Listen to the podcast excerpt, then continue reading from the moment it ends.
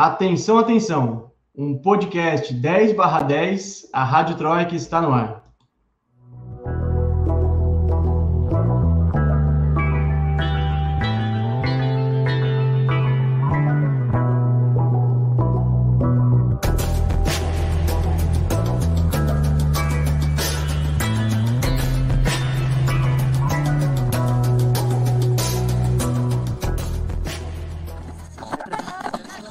Troika. Sejam todos e todas muito bem-vindos, muito bem-vindas. Está começando o episódio número 10 da Rádio Troika. Esse é o podcast de política em três blocos aqui nos canais de Ópera Mundi. E o episódio de hoje traz o destaque: Copa América, impedimento na Colômbia, defesa da Argentina e gol contra do Brasil. O mais novo escárnio do governo brasileiro, que aceitou realizar a Copa América no país mais rápido do que aceitou a vacina contra a Covid e mesmo depois de dois países vizinhos terem recusado o torneio por conta da pandemia e de protestos, vai ser o tema do nosso segundo bloco. É claro que as turbulências na Europa, mais especificamente na Espanha e no Reino Unido, vão estar nos destaques das nossas correspondentes. Ainda teremos nosso querido FBA Mundo, hoje tem surpresa no FBA Mundo, hein? E nossas já tradicionais dicas culturais no final do episódio. Eu sou Lucas Stanislau, repórter de Ópera Mundi, como sempre, não estou sozinho nessa missão. Recebo com carinho a repórter da Voz de Cristal, diretamente de Madrid, na Espanha, Camila Varenga. E aí, Camila?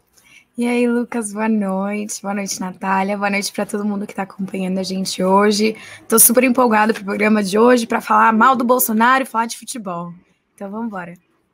Isso aí, episódio número 10, super especial. Junto com a gente aqui hoje a repórter domadora de gaivotas, diretamente de Edimburgo, na Escócia, Natália Urban. E aí, Natália? Boa noite, Lucas. Boa noite, Camila. Boa noite a todos que estão assistindo. Também muito animada. Interessante que aqui as pessoas já olham para mim. É você brasileira. Vamos falar de futebol e eu, mas eu não conheço futebol.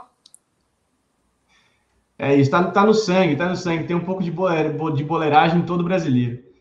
Gente, sem mais delongas, vamos passar aqui para o nosso primeiro bloco, carinhosamente batizado de Aconteceu Aqui, como vocês já sabem, traz os destaques das correspondentes. E eu sei que a Camila precisa atualizar a gente do que vem acontecendo em Ceuta que a onda migratória é, de marroquinos que estão indo para a Espanha tem causado mais atritos entre o Marrocos e o governo espanhol. Mas antes, Camila, eu quero te perguntar sobre uma bomba que caiu aí na Europa no domingo, é, porque o furo de diversos veículos da imprensa alemã indicaram a colaboração da Dinamarca, do governo da Dinamarca, naquele caso de espionagem da NSA, a Agência de Segurança Nacional dos Estados Unidos, é, sobre líderes europeus. Né? O que, que foi essa revelação? É, então, Lucas, é, algumas, alguns veículos da imprensa alemã, né, como a Süddeutsche Zeitung, as emissoras NDR, WDR, revelaram que a Dinamarca contribuiu com a NSA para espiar é, Angela Merkel, o então ministro das Relações Exteriores da Alemanha, Frank-Walter Stein, Steinmeier, provavelmente estou falando esse nome errado, pronunciando errado, mas é, é, atual presidente da Alemanha, né? E líderes da Suécia e da Noruega também, né? A Dinamarca é, teria cedido algumas de suas estações de escuta para poder grampear é, essas pessoas. E estaria ciente disso desde 2015, né? O, esse escândalo todo que, vale lembrar, foi revelado pelo Snowden lá em 2013, estava acontecendo desde então mas a Dinamarca estaria participando disso desde 2015. É, e, inclusive, não só de, de, líderes de outros países da Europa, mas dentro da própria Dinamarca, né? É, o ministro do Exterior e o ministro das Finanças também teriam sido grampeados. Agora, Camila, esses líderes europeus eles já se manifestaram sobre isso, né? Porque eu vi que a, a França e a Alemanha, inclusive, o presidente Macron e a chanceler Angela Merkel chegaram a fazer uma declaração conjunta sobre isso, né? Exatamente. Eles pediram explicações é, aos Estados Unidos e à Dinamarca, né? O Macron se pronunciou primeiro, disse que era inaceitável, né? Que que essa, essa traição fosse feita entre sócios, principalmente dentro da Europa. A Merkel, é, como a gente diria, secundou é, esse. É, eu não sei como falar isso em, em, em português, gente, perdão, o, aqui o enrosco dos idiomas. É, ela, ela respaldou o que o Macron disse, disse também que era inaceitável e que era preciso explicar o que estava acontecendo, mas até o momento nem a Casa Branca nem o Departamento de Estado é, quiseram comentar sobre o assunto, né? Vale lembrar que a Dinamarca é o único país nórdico e da União Europeia que forma parte da OTAN. Então, isso significa que a Dinamarca é um dos principais aliados dos Estados Unidos na Europa. É, então, é, enfim, esse é um dado importante para a gente ter em conta. É, a Dinamarca, se não me engano, ainda também não se pronunciou sobre o assunto, mas estão é, pedindo explicações. Sem dúvida. A época já causou um hiper mal-estar. É importante a gente lembrar também que saiu coisa dos Estados Unidos espionando a presidente Dilma, né? Na época, a uhum. presidente do Brasil, é, que criou todo um mal-estar também com o governo Obama. Então, Exato. isso é um dado importante, né? Porque você trouxe que essas revelações que vem do ano 2013 foram feitas pelo Snowden, que é um ex-funcionário do serviço, do, do serviço de inteligência norte-americano, e ele chegou a, a, ele chegou a virar público nessa, nessa nesses dias atrás, por conta dessa revelação, justamente para responsabilizar e cobrar o Biden, que à época das revelações era vice do Obama e hoje é presidente dos Estados Unidos, né? Exatamente, é, ele fez uma postagem no Twitter pedindo transparência completa dos Estados Unidos e de Copenhague sobre esse assunto. É, vamos ver como é que vai desenrolar aí, porque, é, como é que fala? Colocaram mais, é, reacenderam essa fogueira, né? E, e é, atiçaram de novo esse vespeiro que, que coloca uma, um incômodo ali nas relações entre União Europeia e Washington, né? Muito bem, Camila. Agora eu, eu, eu queria que você contasse para a gente o que, que, tem de novo nas relações entre Marrocos e Espanha, porque a gente já chegou a comentar é, esse fato em episódios anteriores aqui da Rádio Troika. A polícia da Espanha vinha reprimindo migrantes marroquinos ali, ali em Ceuta, né, na praia, aquelas cenas horríveis ali da, do, do, dos batalhões ali espanhóis na praia. É, o que, que, tem de novo nessa relação? E queria te perguntar: a polícia da Espanha continua agindo com truculência? Vixe, muita coisa aconteceu e tá bem feia a situação. É, o Marrocos agora não quer aceitar receber os marroquinos que estão sendo deportados pela Espanha, né? É, no começo, Rabat estava contribuindo, né? Eles abriam a fronteira a cada duas horas para que passassem 40 pessoas de cada vez. É, lembrando que chegaram mais ou menos 9 mil pessoas em Ceuta, né? Que tudo isso começou porque o Marrocos parou de policiar ali a fronteira e todo mundo passou. E no, então, assim, no início o Rabat estava facilitando é, a solução desse problema, apesar de que eles demoraram para fazer, para ajudar. E agora Rabat não quer mais aceitar o retorno de nenhum de nenhum cidadão marroquino que está sendo deportado, né? Segundo a polícia espanhola, entre 700 e mil marroquinos seguem no território espanhol, mas esse número muito provavelmente não é o número total, porque muita gente se esconde da polícia, né? Como você mesmo falou, a polícia estava sendo muito truculenta, continua dessa forma, e as pessoas elas não querem voltar, né? Quando, quando acontece esse tipo de coisa, elas fazem de tudo para permanecer no, no país onde elas estão buscando refúgio. Então, é muito provável que esse número não corresponda à realidade. Somado a isso, está se agravando o conflito diplomático entre a Espanha e o Marrocos. Porque tudo isso começou porque a Espanha tinha recebido um líder da Frente Polisário, é, o Brahim Gali, por razões humanitárias no país, é, porque ele tinha contraído Covid, né? A Frente Polisária, a, a Frente de, de Libertação do Saara Ocidental, atualmente um território do Marrocos, mas que luta por reafirmação, por afirmação e determinação própria, é, e o Marrocos não quer aceitar. Então, tudo isso começou por causa disso. Por isso que Rabat parou de policiar a fronteira. Então, agora, é, achavam que se, que se a Espanha é, contribuísse nesse sentido, né, com relação ao Galim, então é, o Marrocos ia ajudar na crise humanitária. Então, o que a Espanha fez foi realizar uma, uma investigação própria sobre crimes de lesa humanidade, torturas que estavam sendo cometidos em acampamentos da Frente Polisário na Argélia. E eles acharam que assim ia acalmar os ânimos no Marrocos. Mas não foi bem isso que aconteceu. O ministro das Relações Exteriores do Marrocos disse que é, não, não, não partia daí o problema, né? Disseram que a Espanha precisava se posicionar com relação ao conflito no Saara Ocidental de forma mais assertiva, dizer quem eles apoiavam de verdade, né? Dizer se. Da, né, eles estavam pedindo mais ou menos apoio da Espanha para dizer que, eles, que a Espanha não reconhece o Saara Ocidental como um território independente do Marrocos, né? Estavam acusando a Espanha de tentar minar a integridade territorial do Marrocos, é, enfim, isso causou, assim, o, o Sanches, o Pedro Sanches, presidente de governo da Espanha, é, ficou estarrecido com essa afirmação, disse que era inaceitável, que não porque dois países estavam tendo uma discrepância política, um dos países não podia simplesmente deixar de monitorar a fronteira e permitir que quase 10 mil pessoas passassem para outro lado. É, ele lembrou Marrocos que a Espanha é o principal aliado do Marrocos na União Europeia, né? E aí até Bruxelas entrou na jogada.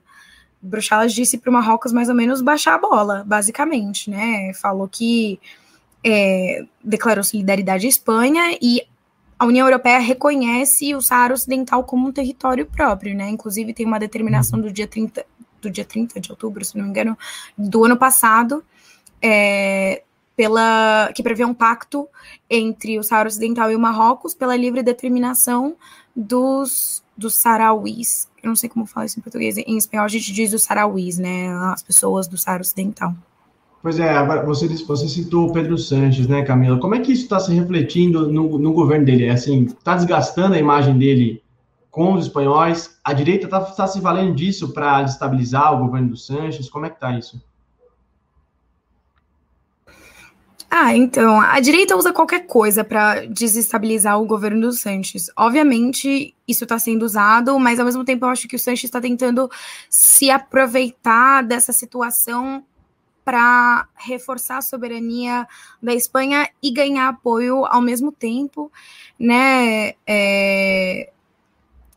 Então, eu acho que a situação continua, a situação política do Sanches não se vê alterada por conta disso. Eu acho que ele não está perdendo força nem ganhando, mas é até porque ele tem o respaldo da União Europeia nesse sentido. Certo. Bom, vamos, vamos acompanhar como é que como é que o governo espanhol trata essa essa relação com Marrocos, né? E principalmente com os, os migrantes marroquinos que é, são, não, não são os culpados na história, né, e merecem todo o respeito aos seus direitos humanos, depois de graves violações que a gente vê em outros países da Europa, né, como a Itália, por exemplo. É, a gente espera que o governo espanhol saiba lidar com essa situação. É, Natália, eu não sei se chegou aí para vocês em Edimburgo, mas nós aqui brasileiros estamos acompanhando uma novela de tarde que está um sucesso, que é a CPI da Covid. Os vilões aqui são terríveis, está cheio de plot twist, e eu sei que está passando uma novela parecida aí né, no, no, Reino Unido. Brincadeiras à parte, é, também está rolando um inquérito por aí para investigar a atuação do governo na pandemia, né? Como é que está, é, em que pé que está essa, essa investigação? Olha, assim, é tão cheio de vilões quanto, e eu ouso dizer que aqui ainda existe menos. É, é, pessoas procurando ser mocinhos do que no Brasil, né? Então, assim, as pessoas não estão nem fingindo que é, é, isso vai dar em alguma coisa de fato. O que está acontecendo é o seguinte: é, o governo aqui foi acusado de negligência por justamente o ex-secretário-chefe do Boris Johnson, Dominic Cummings, que é uma figura ligada, inclusive, à extrema-direita é, foi um dos responsáveis pela campanha de saída, né, durante o Brexit.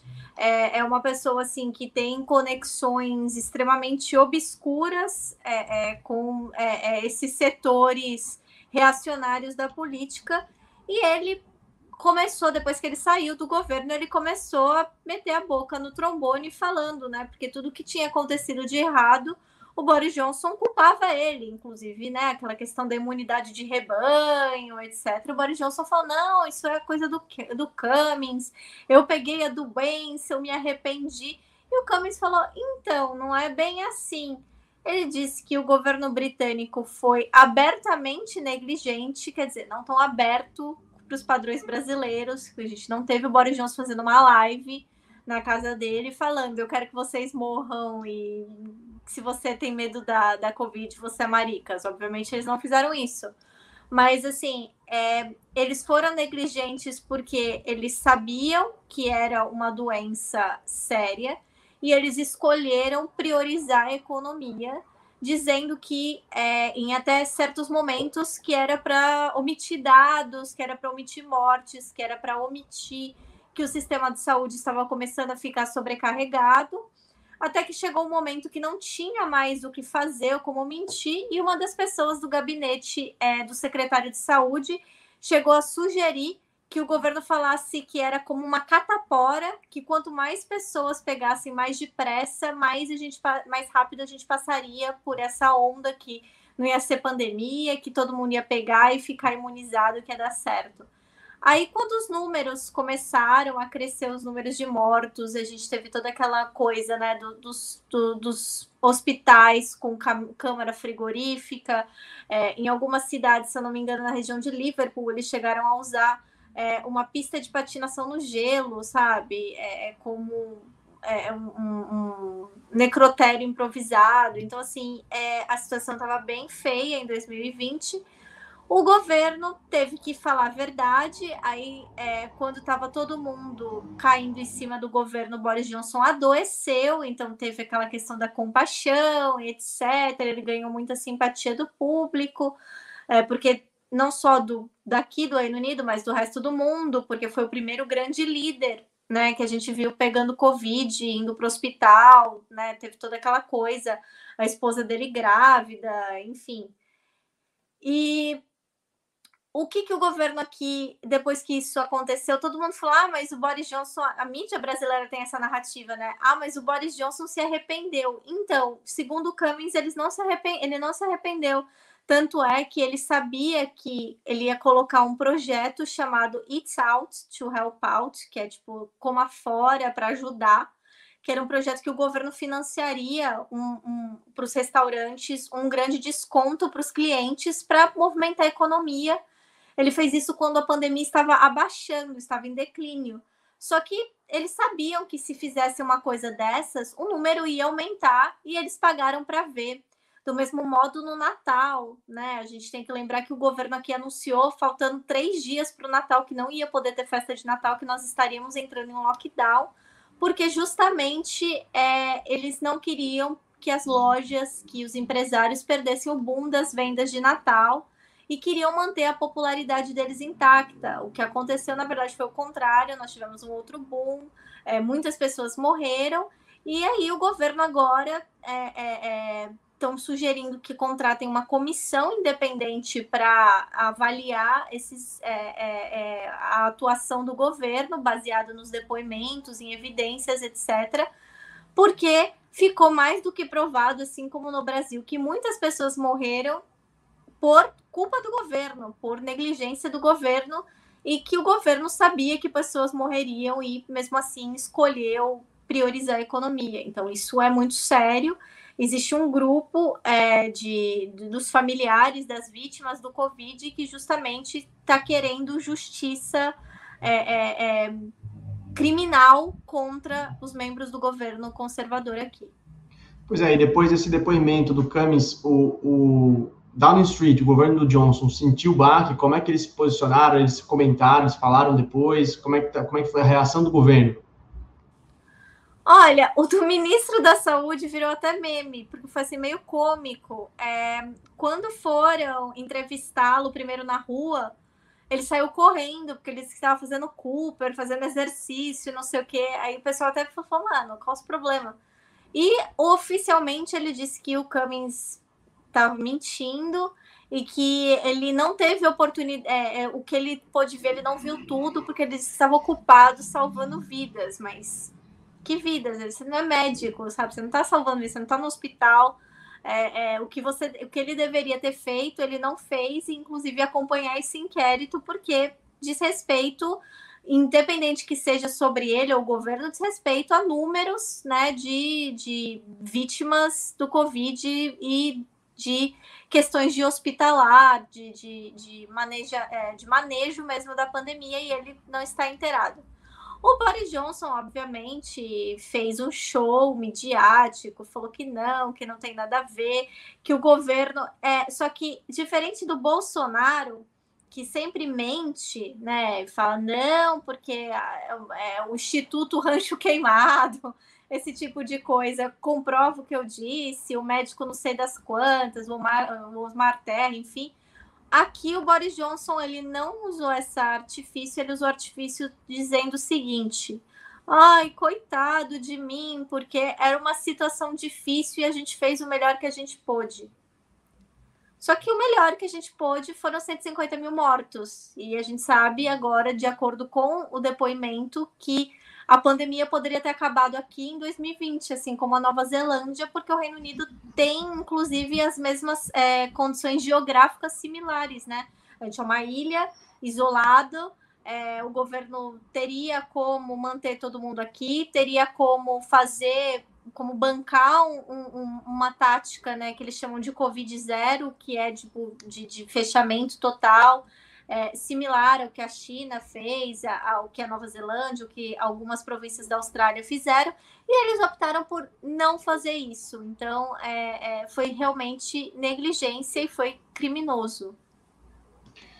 Pois é, Natália, a gente, é, a gente sabe que vocês aí não só acompanham a política britânica, mas também acompanha a política latino-americana. E principalmente quando os dois noticiários, tanto o latino-americano quanto o britânico, se cruzam, né? Eu estou falando isso porque é, eu sei que você tem novidades sobre aquele caso das reservas de ouro do governo da Venezuela, que estão aí no Banco da Inglaterra e que foram bloqueadas pelo governo britânico. Justamente são mais de 30 toneladas de ouro que Caracas voltou a pedir durante a pandemia, justamente para usar esses recursos para combater a Covid-19, e Londres se nega a liberar, porque sob a justificativa de que não reconhece o Nicolás Maduro como presidente, mas sim reconhece o ex-deputado Juan Guaidó. Então, o Maduro não teria legitimidade para pedir essas, essas reservas, para pedir o acesso a essas reservas de ouro, né? Conta para a gente, Natália, o que, que você tem de novidade sobre isso?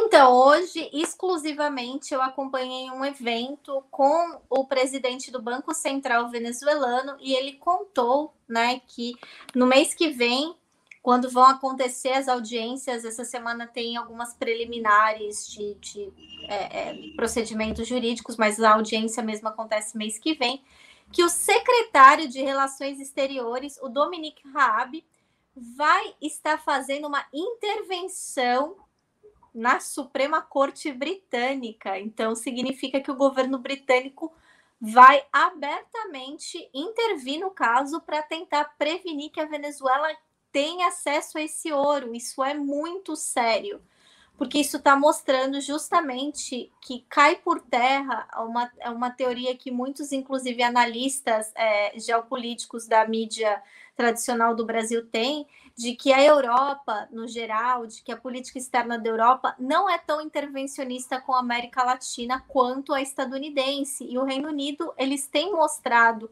é, mais ou menos desde 2010, que o governo está caminhando para uma política cada vez mais agressiva e cada vez mais intervencionista. Então, o fato do Dominique estar lá significa que ele vai justamente é, é, apelar para aquela falácia de Juan Guaidó, presidente, Maduro, ditador ilegítimo, porque o Reino Unido não está mais na União Europeia, embora lembre-se que a União Europeia resolveu, depois de um embate ridículo, que eles trocaram de decisão 20 dias três vezes, é, que o Juan Guaidó não é mais o presidente da Venezuela, embora ele seja um aliado político é, é, que eles valorizem muito, né, uma pessoa da oposição para conversar, não o presidente. O Reino Unido reconhece o Juan Guaidó como presidente da Venezuela. Então, isso pode significar que o Reino Unido vai tentar lutar, vai tentar é, é, é intervir né, nesses é, processos para dar né, acesso a foro que o Juan Guaidó tanto quer para se juntar com o resto né, do dinheiro que o Juan Guaidó tem acesso da Venezuela ilegalmente e provas mostram que o Juan Guaidó tem usado esse dinheiro para justamente financiar empresários venezuelanos corruptos e uma campanha difamatória contra o governo democraticamente eleito de Nicolás Maduro. Sem dúvida, o Guaidó, o Guaidó e a sua equipe, né, o setor da direita liderado ali por ele na Venezuela, já se apropriaram da Citigo, que é uma subsidiária da PDVSA norte-americana, né, de distribuição e exploração de petróleo nos Estados Unidos, que estimada um patrimônio de bilhões de dólares, e de uma empresa que produz fertilizante, que também tem um patrimônio de bilhões de dólares na Colômbia, Monômeros, é, que foram as duas maiores, é, as duas maiores, dos principais pilhagens do setor liderado pelo Guaidó durante essa, desde que ele se autoproclamou presidente até hoje, né? E, e essas reservas justamente é, é, mais um é mais um, um ataque, mais um golpe aí que o que o Guaidó está tentando tentando dar sobre o governo Nicolás Maduro. Lembrando que a gente falou semana passada sobre possíveis acordos entre o Guaidó e o Maduro. Vale a pena se você não ouviu o episódio da semana passada, volta lá que a gente falou bastante sobre isso, né? É, Lucas, é só interessante que a ex-embaixadora, porque o Guaidó tem tipo um governo paralelo, né? Então a embaixadora do Guaidó aqui do, no Reino Unido, ela era uma socialite venezuelana. Ela pediu demissão do cargo no final do ano passado. Ela era bem conhecida por ameaçar os jornalistas anti-imperialistas anglófonos que falavam é, sobre a situação, que escreviam sobre a situação, e ela era conhecida aqui por ser parte do Jet Set e ter sido uma das namoradas do Mick Jagger. Então a gente fica pensando, fala, gente, Luciana Gimenez, super pop, Bolsonaro, embaixadora do Guaidó, Mick Jagger, assim, tem um gosto muito questionável em mulheres, né? Realmente, pode estar no FBA Mundo essa tranquilamente, hein? Tranquilamente. Embaixadora do Guaidó já foi namorada do Mick Jagger. Olha a manchete aí do FBA Mundo. Gente, é, eu acho que a gente é, falou tudo que a gente tinha para falar aqui no primeiro bloco, os destaques das correspondentes é, acabaram e eu quero falar para vocês que o nosso segundo bloco está recheado de coisa. Não sai daí que a gente já volta em 30 segundos para discutir essa maluquice da Copa América no Brasil. A gente já volta. Rádio Troika. Você já fez uma assinatura solidária de Opera Mundi? Com 70 centavos por dia, você ajuda a imprensa independente e combativa. Acesse www.operamundi.com.br/apoio.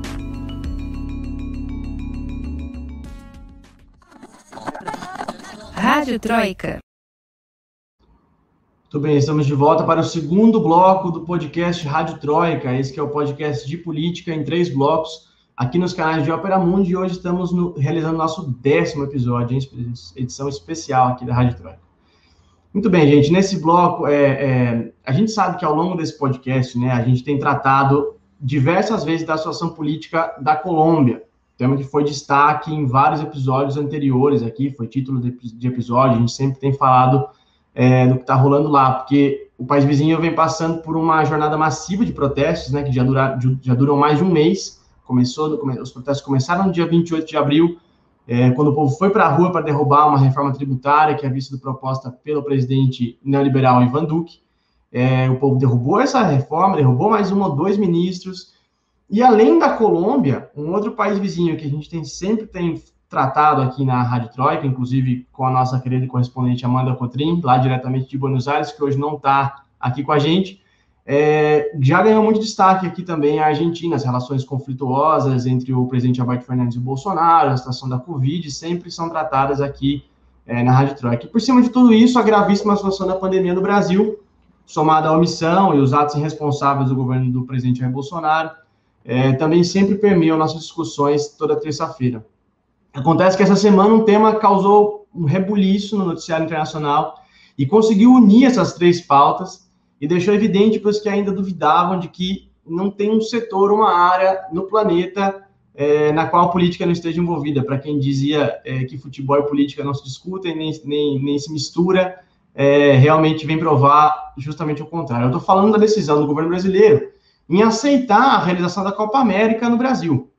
Pois é, depois do evento ter sido cancelado na Colômbia, justamente por conta dos intensos protestos que, que ocorrem no país contra o governo do Ivan Duque, e ter sido recusado pela Argentina justamente por conta da piora na situação da Covid-19 no país, o torneio sul-americano que reúne as seleções de 10 países do continente tem previsão agora para começar dia 3 de junho, vai ser realizado no Brasil, um país que tem mais de, mais de 460 mil mortes pelo novo coronavírus, uma média de 2 mil mortes por dia, e que recebeu no último sábado massivos protestos contra o governo. Então, tira da Colômbia por causa dos protestos, tira da Argentina por causa da Covid e traz para o Brasil, onde tem Covid e protestos. Né?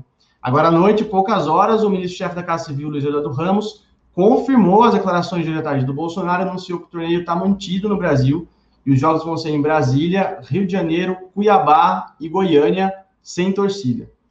O nosso objetivo aqui nesse segundo bloco do décimo episódio da Rádio Troika não é simplesmente conversar sobre a realização ou não do torneio, nem sobre o cancelamento da, da, da Copa América nos outros países, mas justamente traçar um quadro de paralelos, né, e paralelos e diferenças para que a gente possa compreender esses eventos em sua totalidade e, por que não, em sua unidade, né. E é por isso que eu começo pedindo para Camila fazer um retrospecto para a gente, Camila, refresca a nossa memória. Quais foram os motivos, as tratativas que levaram a Comembol a retirar a Copa América da Colômbia? É, então, Lucas, é, é, importante a gente lembrar, para começo de conversa, que a Colômbia ia ser co-anfitriã do torneio com a Argentina, né? Então, quando começou a, a, se pensar que a, a Copa América poderia ser retirada da Colômbia, a Argentina, inclusive, ofertar mais estádios, né, para esse efeito na Argentina. É, bom, os protestos foram, como a gente comentou, o motivo principal do torneio ter sido retirado da Colômbia, né? Inclusive, o comitê de greve da Colômbia estava é, pressionando para que o torneio não fosse feito na Colômbia, né? Também ficou comprovado que o governo colombiano não conseguiria garantir a segurança das delegações é, durante o torneio.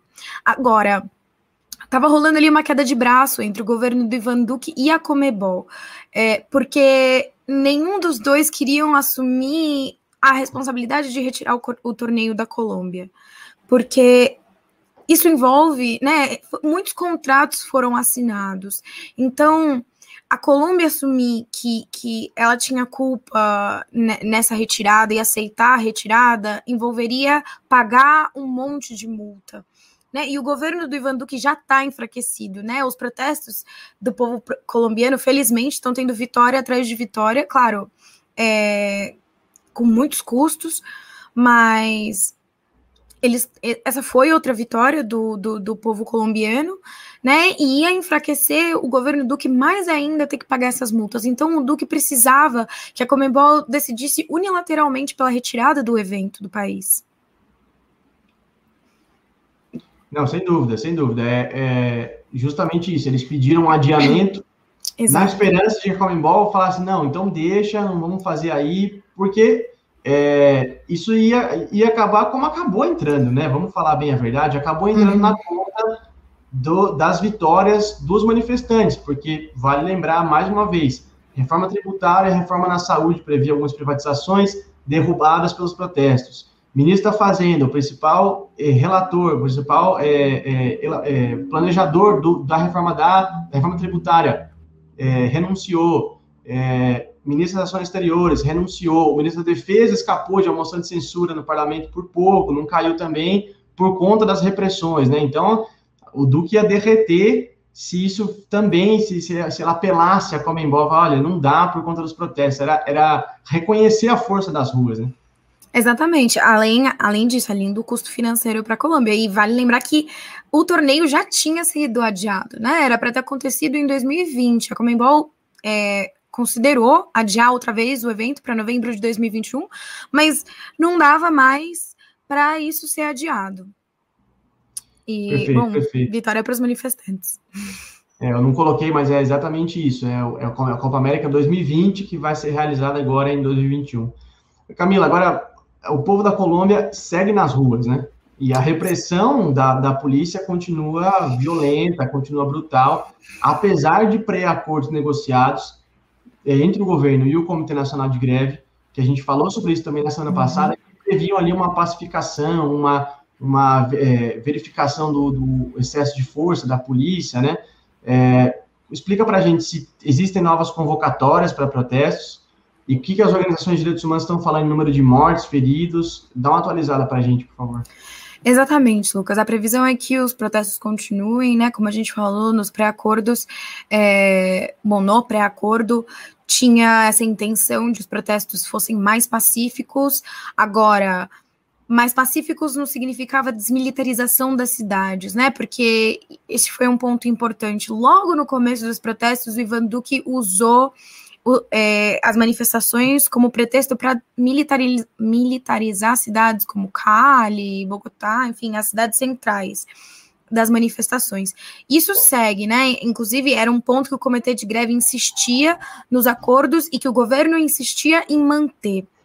Então, a, a SMAD, que é tipo o BOP porém voltado a manifestações na Colômbia, é, continua atuando, né? Bogotá registrou no domingo 11 feridos, é, e os números são continuam sendo assustadores e horríveis, né? Aqui eu tenho alguns números da ONG Temblores, que fala de 59 é, mortos, 1.133 vítimas de violência física, 1.445 prisões arbitrárias, 22 vítimas de agressões, 648 é, intervenções violentas, e assim, os números diferem de ONG para ONG, né? A Human Rights Watch fala em 63 mortos em vez de 59. Então, ainda está muito grave a situação. Pois é, agora, Natália, é, quando, quando a Comembol decide retirar a Copa América da Colômbia e fazer só na Argentina, como a Camila bem lembrou, elas seriam né, é, co-realizadoras, né, elas iam receber juntas né, os, os jogos, a Argentina justamente por, porque não está passando uma situação da pandemia é, muito confortável também, a gente tem números graves vindos da Argentina também, de casos e mortes, apesar da vacinação já estar tá avançando, é, a gente não falou, não, aqui, aqui não vai dar para fazer justamente por conta da, da pandemia da Covid-19. Eu, particularmente, li alguns artigos de jornalistas que cobrem ciência, dizendo que se a gente comparar os números é, por 100 mil habitantes, por um milhão de habitantes, Colômbia, Brasil e Argentina, a diferença não é tão grande. Mas aí eu penso, tudo bem, agora, uma morte é uma morte, né? E, em números absolutos, o Brasil continua sendo o segundo país que mais mata por Covid no mundo.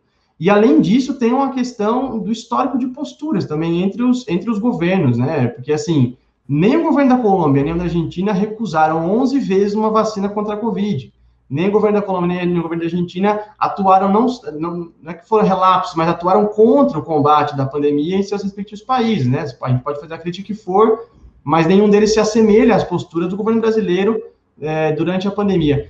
Como é que a gente pode relacionar esses índices? Eu queria que você trouxesse algum, alguns números para a gente de, de casos e mortes, como é que a gente relaciona esses índices e as posturas do governo, dos governos, né, até a cereja do bolo, que é a aceitação do, do Brasil em realizar a Copa América.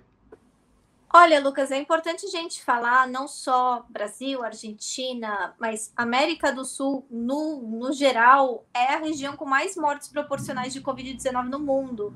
América Latina e o Caribe são o novo epicentro, isso já ficou provado. É, e o fato da Argentina e da Colômbia, é, principalmente da Colômbia, que vamos dizer que também tem um governo de extrema-direita, que também tem um governo é, é genocida, assassino, mas ao mesmo tempo eles nunca tiveram uma postura similar com a do Bolsonaro. A Argentina, muito pelo contrário, porque a Argentina, inclusive, fechou uma parceria com Cuba, né, para a importação né, das vacinas, é, tanto da Soberana quanto da Abdala. Eles estavam nessas negociações já fazia alguns meses, agora eles fecharam na semana passada. E a Argentina também vai começar a produzir vacinas no país e, exportar para o restante da América do Sul. Então, assim, uma, um papel que a gente sabe que deveria ter sido do Brasil, né? Que, que era o ideal que fosse do Brasil. Mas os números absolutos, Lucas, eles é, mostram que o Brasil tem uma média de 126,19 mil, uh, é, 19 ponto, quer dizer, a cada 100 mil é, habitantes de mortos. A Colômbia tem 121,68 e a Argentina 118,82. Então, quer dizer, realmente não são muito diferentes os números, mas é o que você falou, é uma vida, a gente está falando de vidas, a gente às vezes esquece e perde um pouco é, é, o fio da, da. Quando a gente olha, faz uma análise muito quantitativa, a gente esquece que a gente está falando de um pai, de uma mãe, de um marido, de uma esposa, de um filho, que são pessoas que justamente estão. É, é, é perdendo as suas vidas para uma doença que já tem vacina. Isso também é importante. É, a, o Brasil né, é, registrou nas últimas é, 24 horas, é, a gente está quase batendo os 500 mil mortes, a gente já está com 462 mil. É, e só tem 13 dias para começar né, essa, é, essa competição, né, a Copa América. E é importante também que a gente lembre que alguns cientistas também estão falando que é muito possível que a gente está perigando, né? O Brasil está perigando entrar numa terceira onda e que essa Copa América pode ser justamente esse estopim. Então, assim, é, os números da Argentina em comparação com o Brasil. É, o Brasil tem uma média diária de vítimas de 8,64 a cada 1 milhão de habitantes. E a Argentina está é, tá com 10,72. Então, quer dizer, não é assim tão diferente, mas é, talvez a Argentina, agora que está tendo essas medidas de começar a produzir vacina, isso vai dar um gás para que eles acelerem a vacinação deles também com outras vacinas. E o Brasil, pelo contrário, né, que está com um índice um pouco melhor, né, em, em termos é, relativos, mas vai receber uma competição de grande porte. E segundo é, eu estava apurando aqui em relação à postura dos países é, sobre a aceitação do Brasil, é que é de jogadores argentinos estão ligando para atletas de outras seleções para organizar um boicote então, quer dizer, porque é, as pessoas realmente na Argentina estão mobilizadas. A gente sabe que um dos motivos dessa é, pandemia ter aumentado tanto, porque a Argentina era um país que estava se dando até bem, assim, lidando bem dentro, obviamente, da, da situação, não é uma situação boa para ninguém. Mas um dos motivos da pandemia ter aumentado tanto lá foi a oposição né, macrista que começou com fake news, que começou a falar que a, a pandemia era um instrumento de controle do governo é, é, do Fernandes, começou a espalhar fake news, a, uma grande parte da oposição midiática também tentou fazer isso, e por isso que teve um, um estouro muito grande de casos, mas o governo está tentando acelerar a vacinação o quanto eles podem, né, o máximo que eles podem, então talvez esses números tomara né, que melhorem na Argentina, mas em relação ao Brasil, é, a, a tendência, né, matematicamente falando, é piorar. Pois é, e, e, você bem lembrou, começa daqui 13 dias, né? Dia 13 de junho já tem o primeiro jogo marcado. É, tudo bem, eles falavam, ah, vamos vacinar os atletas, as comissões, que são centenas de pessoas, cada delegação de cada país é, tem, traz, traz centenas de pessoas para o país sede, no caso o Brasil. É, e a gente sabe que muitos deles não se vacinaram e vacinado conta só duas doses, né? Quando a vacina, obviamente, requer duas doses. E ainda existe um período de pega ali depois, né? Que fala o período de pega, que você tem que esperar um prazo para a vacina conseguir fazer efeito no seu organismo. É, então, assim, a logística. Não, não, é, para começo de conversa, não dá nem para a gente começar a discutir isso, né? Porque é estapafúrdia. Aí, quando a gente começa a ir para os detalhes é, fica, fica, ainda mais ainda mais absurdo. A, inclusive, ó, a, Paula, a Paula Constança faz uma pergunta aqui, acho que a Camila tem essa informação, ó. Opa, não é essa.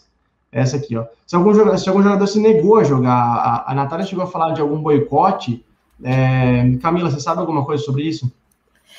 É, então, a FIFPRO, que é a Federação Internacional de Futebolistas Profissionais, se pronunciou, né, condenando a, a, a, decisão, falou que a decisão foi tomada a muito curto prazo, justamente por esse tema da vacinação, né? Num, num país anfitrião que tem um número alarmante de casos, é, que não dá tempo de se preparar e que poderia é, levar a consequências graves para a saúde dos profissionais, né? É, inclusive, a FIFPRO disse que vai respaldar qualquer atleta que não queira é, participar, não queira jogar o, campeonato, Então, é, e outros atletas, por exemplo, o Agüero, ele também veio a público, por exemplo, dizer que ele achou acertada a decisão da Argentina em não em, não querer sediar, né? Eu não sei sobre casos individuais de, de jogadores, na verdade. Eu sei só dessa, desse posicionamento do Agüero e da FIFPRO. Então, eu imagino que também com essa iniciativa da Argentina que a Natália comentou, é, pode ser que a gente tenha mais jogadores se pronunciando contra é, o evento. Pois é, e o, e o, Marco lembra aqui que ainda tem uma briga entre a Globo e o SBT, que o Bolsonaro às vezes compra essa briga pro lado do SBT, né? E que existe toda essa disputa pelos direitos de transmissão da, do evento e tal, que gera muita divisa. É... Ô, Lucas... Natália, pode falar.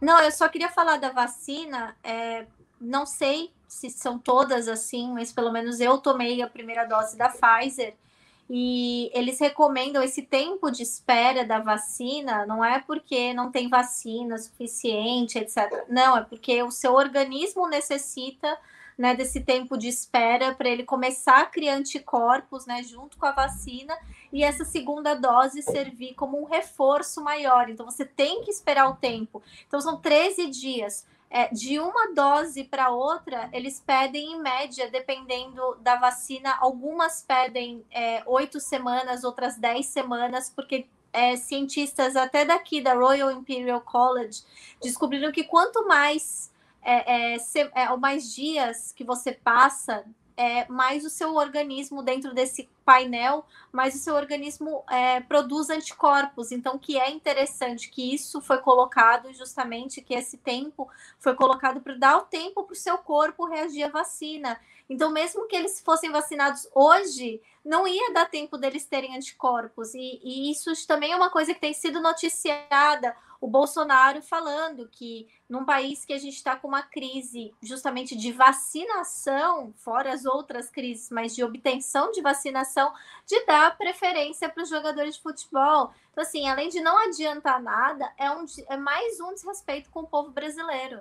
Sem dúvida, sem dúvida nenhuma. É, é uma questão de postura, uma questão de ética, uma questão de, de é, moral, né, de, de um chefe de Estado. E falando dele, Natália, espanta também que essa é, aceitação da, de realizar a Copa América no Brasil tenha vindo pouco menos de 48 horas depois que dezenas de milhares de pessoas foram às ruas em mais de 200 cidades pelo Brasil e pelo mundo para protestar contra o governo do Bolsonaro, pedir mais vacina, auxílio emergencial e pedir o impeachment do presidente, né? Bom, bom frisar isso, pedir o impeachment do presidente. É, existe relação entre as duas coisas, ou seja, o governo sentiu o baque dos protestos e dobrou a aposta aceitando a Copa América, ou é mais um, um ato estapafúrdio, sem razão, como é extremamente comum nesse governo?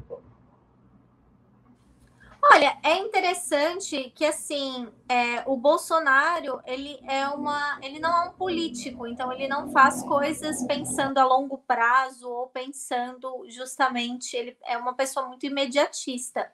Então, pode ser que ele tenha se sentido realmente acuado, porque esses protestos foram muito noticiados. Eu até me surpreendi, assim. É, é claro, a gente sabe que mesmo os veículos de mídia é, corporativa estrangeiros, eles não vão dizer, ah, quem estava por trás dos protestos eram os movimentos populares, eram os partidos comunistas, né, os partidos de esquerda, eles não vão falar isso, mas eles vão falar eles vão condensar tudo, falar as pessoas estão chateadas, as pessoas estão revoltadas com o manejo da pandemia, porque aí já entra no mesmo balaio é, é, que você coloca os outros, os outros protestos que têm acontecido.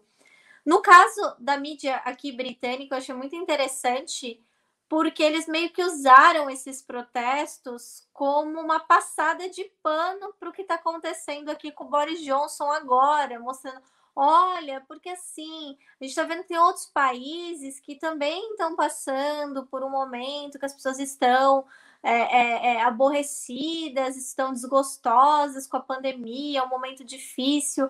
Então, assim, é, eles cobriram de fato uma cobertura infinitamente melhor do que a cobertura da grande mídia brasileira, pelo menos eles disseram que aconteceu.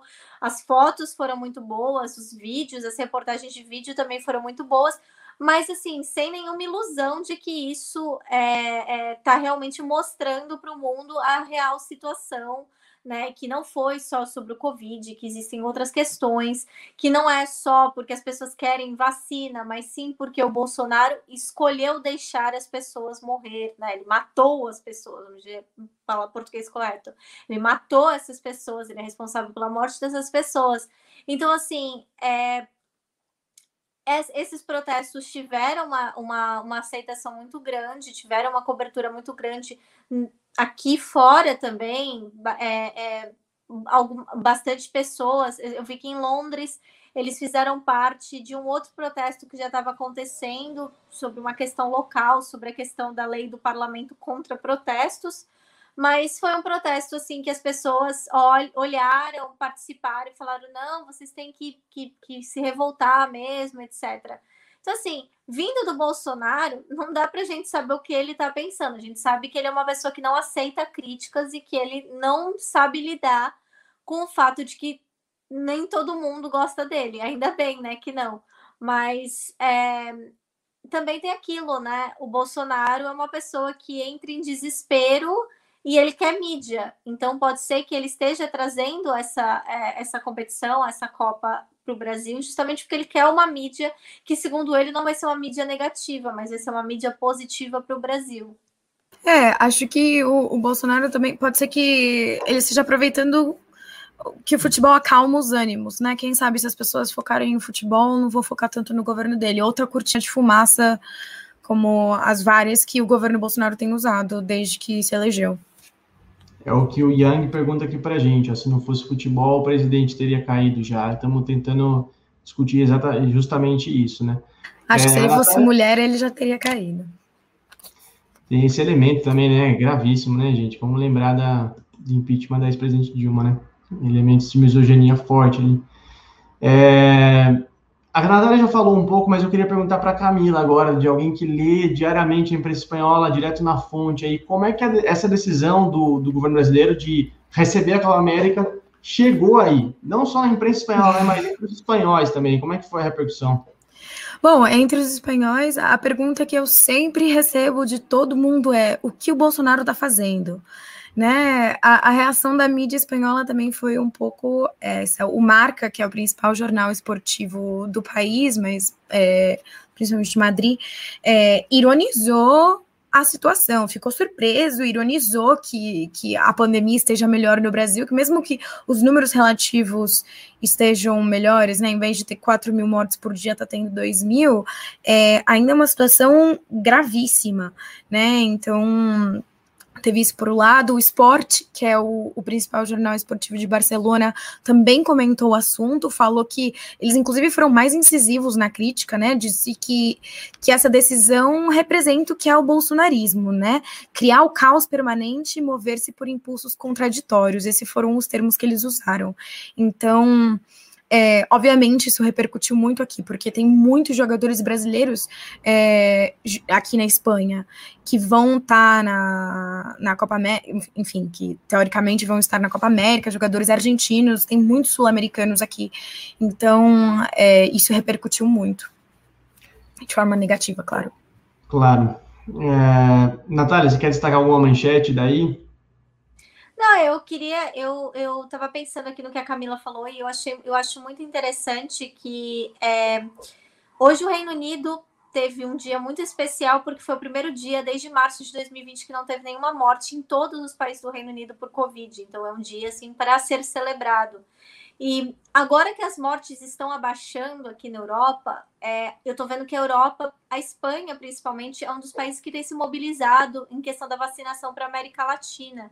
Então, eu acredito que agora, como a pandemia está dando uma baixa aqui, que as pessoas estão, inclusive, já fazendo planos para o verão, de, de viagens, né? Que os governos estão incentivando, inclusive, é, que as pessoas saiam, porque as campanhas de vacinação avançaram, enfim, já está ficando um, um, um clima, não dá para dizer normalidade, mas assim, tipo, de menos pânico Eu acho que agora a, a imprensa internacional e principalmente os governos internacionais vão ver o quão calamitosa é a situação do Brasil, porque até então eles tinham seus próprios suas próprias calamidades para ficar olhando. Então, assim, apesar do Brasil sempre ter sido saído fora dessa curva da calamidade, tá sempre uma situação, foi, foi sempre uma situação muito dramática aí é, as pessoas tinham seus próprios problemas, então eles não, não, não iam observar, eles não iam falar nada, até porque eles não iam oferecer ajuda, porque eles estavam com um problema aqui. Agora que as coisas já estão baixando nesse sentido,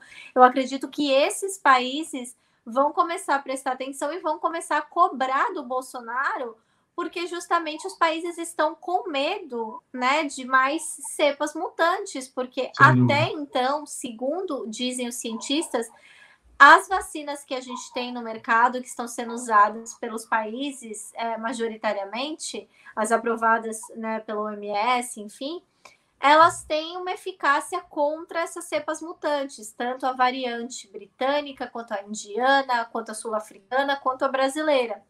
Só que o medo deles é que comece a aparecer cepas que essas vacinas não deem conta. E isso acontece quando, né, a gente sabe, tem uma transmissão maior, tem uma transmissão cruzada, enfim. Então, pelo Brasil estar tá com essa situação extremamente calamitosa, não é difícil que apareçam outras cepas. A gente vê diariamente notícias, tipo, ah, acharam uma variante é, em uma cidade X, Y, parecida com a outra, enfim. Então, Sim. assim, é perigo que essas outras cepas é, é, se espalhem e acabe estragando o, o, o, progresso né, que os outros países tiveram no Covid. Porque aquilo é uma coisa que as pessoas às vezes esquecem, a Europa esqueceu, os Estados Unidos esqueceu, que não adianta você lutar só contra o Covid no seu próprio país em um mundo globalizado. Então, assim, eu acho que agora as pessoas vão começar a cobrar o Bolsonaro de uma maneira mais incisiva, principalmente as autoridades internacionais, por questão de, de autopreservação, não por uma questão tanto humanitária, mas mais por autopreservação mesmo. Sem dúvida, o Brasil agora é uma bomba relógio e é, é visto com, com, com, com um perigo mundial, né, por conta dessa, dessa situação caótica que a gente vive na pandemia. Eu não me lembro, vou fazer um desabafo aqui agora, não me lembro de ter feito um segundo bloco na história da Rádio Troika tão, é, tão mexido quanto esse, assim, porque efetivamente é o objetivo que a gente acha para uma decisão como essa. É um escárnio, é um disparate, é um, a gente ouviu muita gente falando ao longo da semana, muitos colegas jornalistas da grande imprensa, da imprensa independente, falando que era um tapa na cara, né, que era um, uma cusparada na, na cara do povo brasileiro, uma questão civilizatória, moral, que, que não dá para a gente entender é, mas a gente tem 30 segundos de vinheta para a gente se recuperar para falar de FBA Mundo, que é o bloco leve para a gente terminar bem. É, não sai daí que a gente já volta. Rádio Troika. Inscreva-se no canal de Ópera Mundi no YouTube e ative as notificações para não perder nossos programas curta e siga nossas páginas no Facebook e no Twitter. Ah, e não esquece de seguir nossos podcasts na sua plataforma favorita.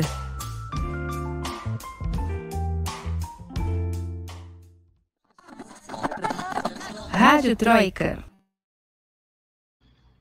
Tudo bem, estamos de volta para o terceiro bloco do décimo episódio do podcast Rádio Troika, esse que é o podcast de política, em três blocos aqui nos canais de Ópera Mundi e vocês sabem que esse bloco é o show pode perceber que é só o mundo, inspirados diretamente no grande jornalista brasileiro Stanislau Ponte Preta, é, que, que, criou o FEBAPA, né, Festival de Besteira que assola o país, lá em 64, a gente decidiu trazer aqui para vocês o Festival de Besteira que assola o mundo. E hoje eu tenho surpresa para o FBA Mundo, é, então não saiam daí, votem, eu sempre esqueço de falar isso, vocês podem escolher quem merece o troféu, o selo, o prêmio FBA Mundo da semana? A Camila vai falar o dela, a Natália o dela, eu o meu, e vocês aí pelo chat vão votar e vão escolher quem merece o troféu FBA Mundo. Camila Varenga, diga lá. O meu FBA Mundo hoje não é engraçado nem tragicômico, é só trágico mesmo. Mas era um absurdo e eu precisava trazer. É, aqui na Espanha tá rolando o desafio Caza al Pijo que basicamente significa caça ao, ao playboy, né? Pirro significaria playboy em, em português, né? O que a gente chama de playboy. Então, tá rolando esse desafio no TikTok dos adolescentes andarem pela rua e gravarem é, agressões aleatórias e, e, sem nenhum tipo de justificativa e publicar é, nessa rede social, né? Então, os adolescentes vão, inclusive, para bairros ricos, inclusive rolou um alerta da polícia, da Guarda Civil, nos bairros da galera um, um pouco mais de elite, né? É, para outros adolescentes tomarem cuidado, porque vão esses grupos e de repente é, uma pessoa aborda a outra, fala, ah, eu te conheço, ou você me conhece, e aí a pessoa que está caminhando, e geralmente também outro jovem, não tem a menor ideia do que está acontecendo e é agredida. E aí isso é filmado e postado no TikTok. É, enfim, eu achei a coisa toda absurda e ainda mais que isso tenha visualização. Jovem, por favor, parem de se bater e vão ler um livro, pelo amor de Deus não vale nada vale nada vale por likes, né? Pelo amor de Deus, gente. Natália Urban, seu FBA Mundo. Olha, o meu FBA Mundo é tragicômico, né? Porque assim, a gente tá, como eu falei, a gente tá num inquérito, né? Uma CPI da, da, de como o governo tá lidando com Covid. E o Boris Johnson resolveu se casar com a terceira esposa dele, não estou nem contando as amantes, porque o Boris Johnson é uma pessoa que não sabe, ele não diz quantos filhos ele tem ao todo, né? Imagina uma mulher fazendo isso, imagina. Quantos filhos você tem? Não sei, né? Mas normal, né? Homem pode tudo. O Boris Johnson fez o casamento, uma festa de casamento dele esse fim de semana em Londres, né, para convidados muito VIPs. E o trio, um trio de músicas, né, animou a festa e eu achei muito curioso a playlist que o Boris Johnson usou, porque assim, uma das músicas principais que eles tocaram foi Gangsta Paradise do Coolio. Então eu fiquei imaginando uma festa de elite, porque o Boris Johnson, além dele ser primeiro-ministro conservador, ele é de uma família de origem nobre, de uma família bem elitizada a mulher dele é a mesma coisa. Então você imagina que não tinha assim, é aquela é, é o, o ultra supra sumo do playboy inglês, né? Curtindo lá uma versão lounge de Gangsta Paradise. E além disso, eles também dançaram bastante com o sucesso dos anos 80 do George Michael Fate. Então, assim, é, é, é, é trágico que ele esteja fazendo uma festa no meio de um inquérito parlamentar que culpa ele pela morte de 150 mil pessoas. E a gente tem que, pelo menos, aplaudir ele por ser uma pessoa tão eclética, né, no seu gosto musical, porque eu acho que eu ia curtir muito uma festa de casamento, do, até a do Boris Johnson, que tocasse Gangsta Paradise. Entrei pelo seu rádio, tomei e você nem viu, né, como diria Mano Brown. É, muito bem, gente. É, trilha sonora do Boris Johnson, desafio do TikTok maluco. E o meu FBA Mundo dessa semana também não é muito engraçado, não, mas é uma grande besteira que rolou nesse fim de semana, que foi as capas dos principais jornalões do Brasil sobre o 29M, o sábado, o dia de manifestações pelo Brasil e pelo mundo. Já falamos aqui sobre isso, dezenas de milhares de pessoas foram às ruas no sábado para protestar contra o governo Bolsonaro, para pedir o impeachment do presidente, e só um jornalão do Brasil deu a manchete, deu a capa para as manifestações.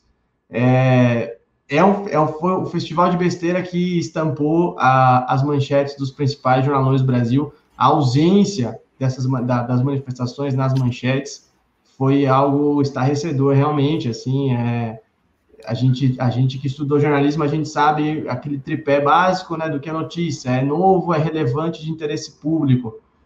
É, eu acho que isso, isso realmente, as manifestações contra, contra um governo, como foi no governo da Dilma, né, como foi as manifestações pelo impeachment, sempre ganharam as capas de, de todos os jornais do Brasil, e também acho que não deveria ser diferente, é algo novo e relevante de interesse público, é, aí a gente vê o tratamento diferente, né, que, que é dado para quando a manifestação é, é, para o outro lado, contra o governo de extrema-direita, né? Eu não consigo entender isso, achei uma grande besteira e resolvi trazer aqui para a gente pensar sobre isso. É que é uma é, escolha muito difícil, né? Pensando, lembrando daquele difícil, editorial exatamente. do Estadão. Exatamente, perfeito. É uma escolha muito difícil. É, a gente nunca vai conseguir entender qual era a dificuldade dessa escolha, né? Mas seguimos aqui com a votação, a votação está aberta no FBA Mundo dessa semana. É, e enquanto o nosso TSE, o nosso conteo rápido aqui, como dizem os, os espanhóis, está rolando, eu quero agradecer demais a presença da Camila Varenga.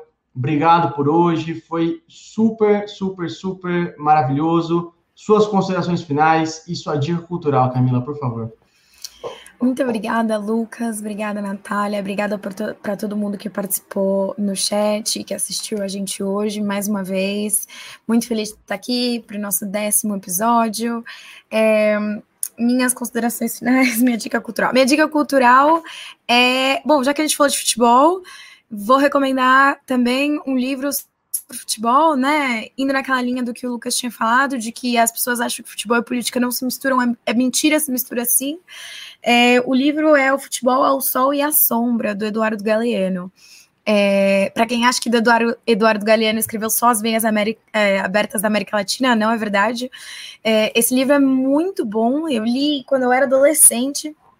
É, então, ele, ele compara é, o, a estrutura do futebol a estruturas políticas, né? Então, por exemplo, o juiz é o ditador, é, ele descreve as diferentes posições dentro de campo, ele traça todo um histórico sobre o futebol, mais especificamente sobre o futebol na, na América do Sul, é, fala também sobre as estruturas do futebol que, que, que né, corrompem um pouco o jogo, fala como o futebol se institucionalizou, que já não tem mais espaço para o futebol arte, para improvisação.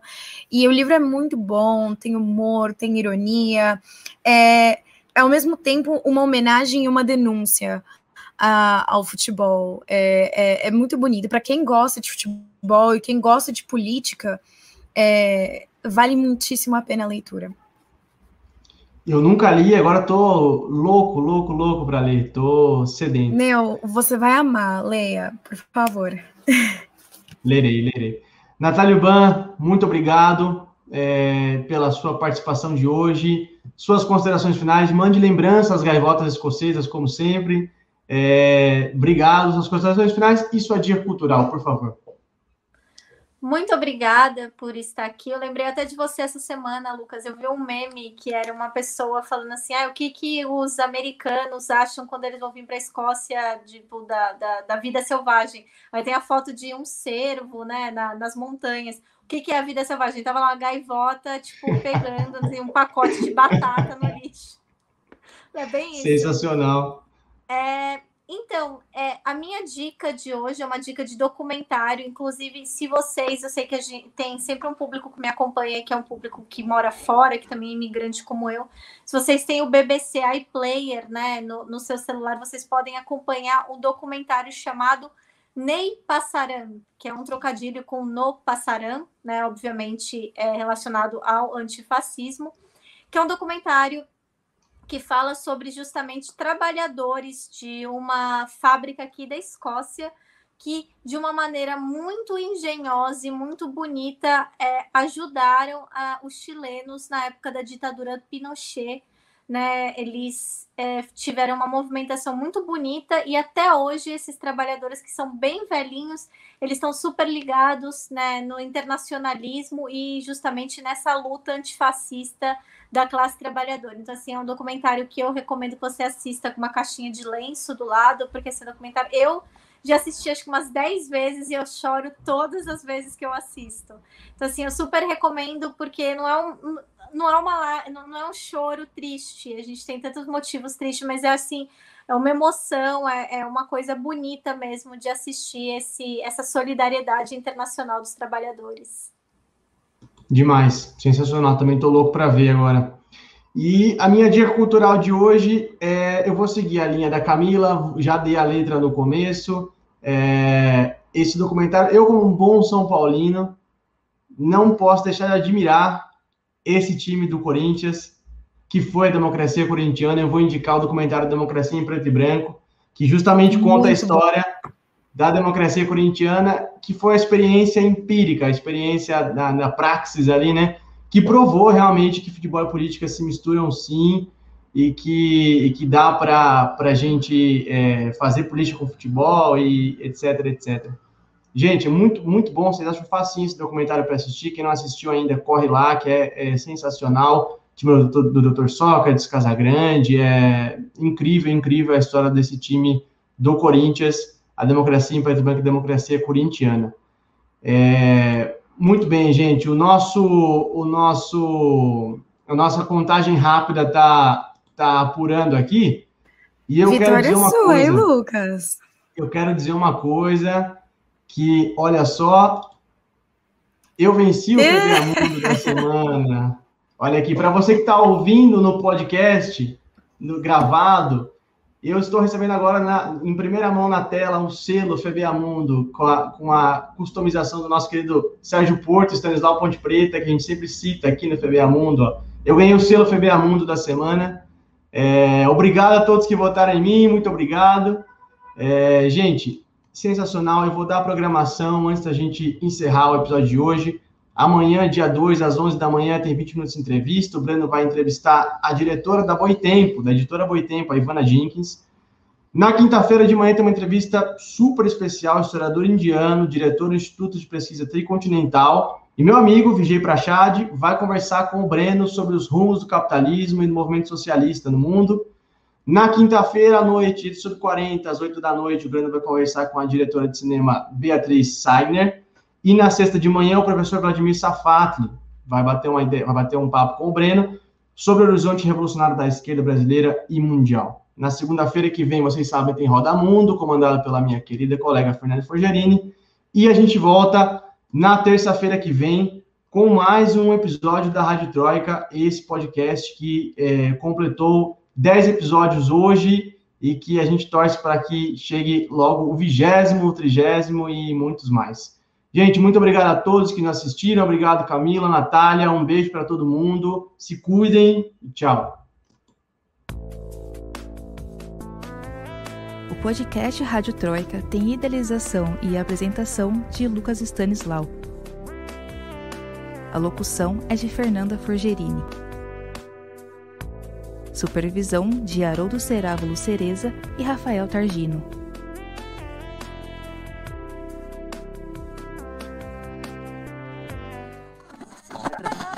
Rádio Troika.